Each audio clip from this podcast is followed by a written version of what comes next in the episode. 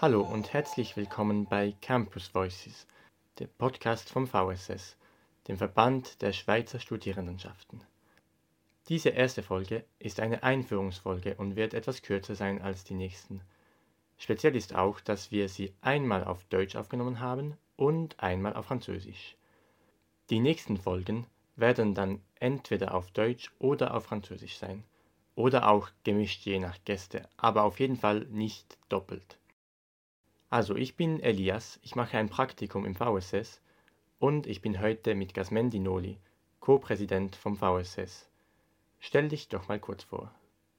Ja, hallo zusammen, ich bin Gasmendi Noli, ich bin ein Student an der Universität Bern im Master, ich studiere Rechtswissenschaften im ersten Semester und ich bin auch äh, zusammen mit Nader seit dem 1. Juli 2023 im Co-Präsidium des VSS, war vorher bei der SUB, bei der Studierendenschaft der Universität Bern, zwei Jahre lang dort im Vorstand.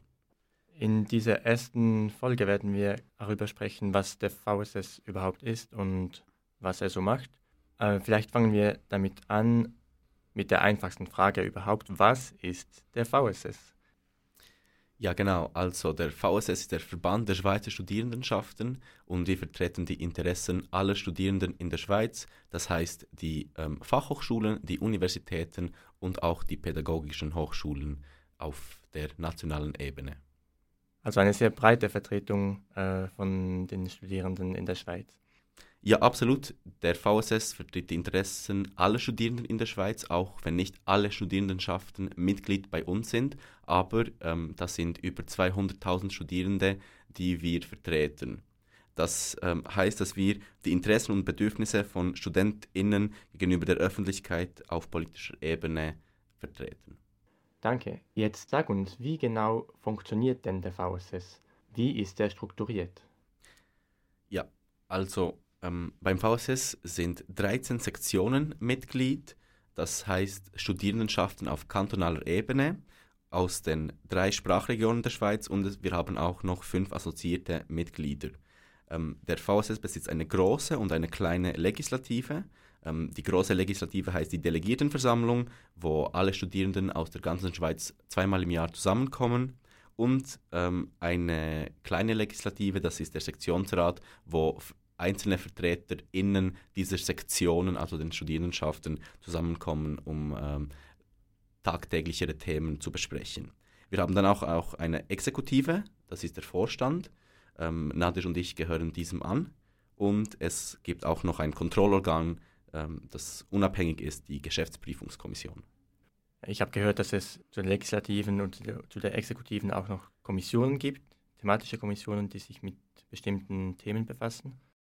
Ja, genau, du hast das richtig gehört, Elias. Es gibt vier thematische Kommissionen. Es gibt die Gleichstellungskommission, die CODEC. Es gibt die Kommission für Internationales und Solidarität, die SOLIC. Es gibt die Hochschulpolitische Kommission, die HOPOCO. Und die Sozialkommission, die SOCO.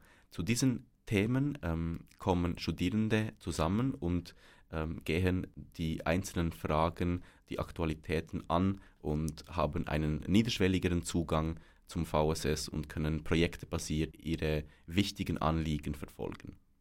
Manche spezifischen Themen haben auch noch ein eigenes Projekt, das dem VSS angegliedert ist. Ja, genau. Diese Projekte gibt es. Einerseits gibt es das Perspektivenstudium und Invost. Diese Projekte beschäftigen sich mit dem Zugang von geflüchteten Personen zu den Hochschulen. Dann gibt es noch das Student Minds Network. Ähm, das, ähm, wie der Name schon sagt, äh, beschäftigt dieses Projekt sich mit der mentalen Gesundheit der Studierenden, das aktuell ein äh, zunehmendes Problem wird. Und es gibt noch auch ähm, Focus Sustainability, ähm, wo die Nachhaltigkeit als Thema, als zentrales Thema verfolgt wird. Das ist also so eher der innere Aufbau vom VSS.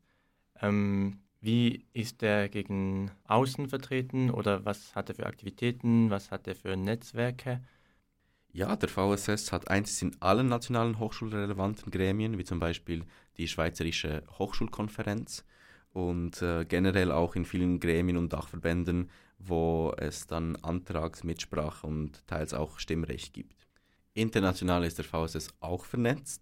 Ähm, der VSS ist Mitglied von der European Students Union, äh, ESU, und Mitglied eines Netzwerkes von progressiven studentischen nationalen Verbänden, ähm, und das heißt Topics.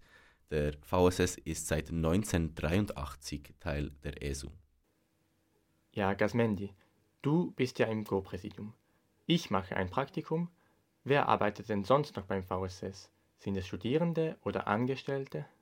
Ja, genau. Es gibt beim VSS einen guten Mix zwischen studierenden Personen und nicht studierenden Personen.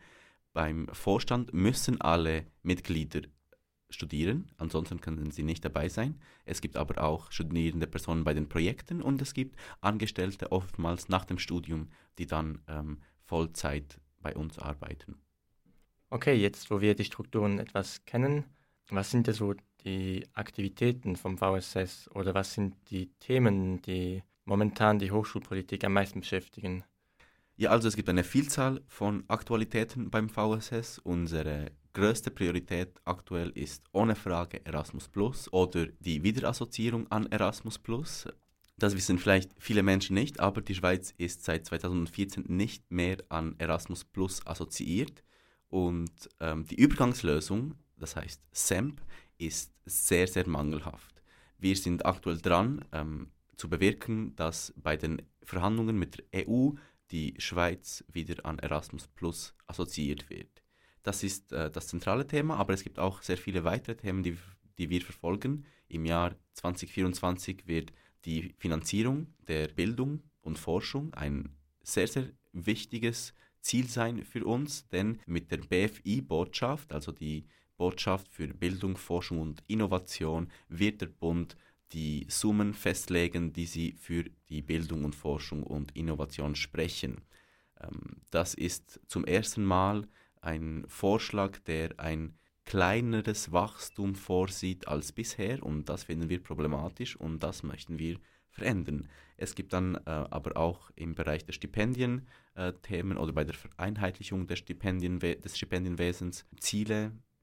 Und ja, das wäre so in etwa ein Überblick der Aktualitäten beim VSS. An dieser Stelle will ich auch sagen, dass es über Erasmus Plus dann eine Folge gibt, nur über dieses Thema, weil es eben für uns, wie gesagt, sehr, sehr wichtig ist. Vielleicht noch ein kurzes Wort zu der Geschichte vom VSS. Kannst du mir sagen, wie lange gibt es den schon? Ja, sehr gerne. Ähm, den VSS gibt es seit dem 19. Juni 1920, also seit über 100 Jahren. Und die ersten fünf Mitglieder des VSS kamen aus Zürich, aus St. Gallen, Neuenburg und auch aus dem Tessin. Jetzt noch so zum Abschluss. Kannst du mir sagen oder wiederholen, was der Nutzen vom VSS für die Studierenden ist?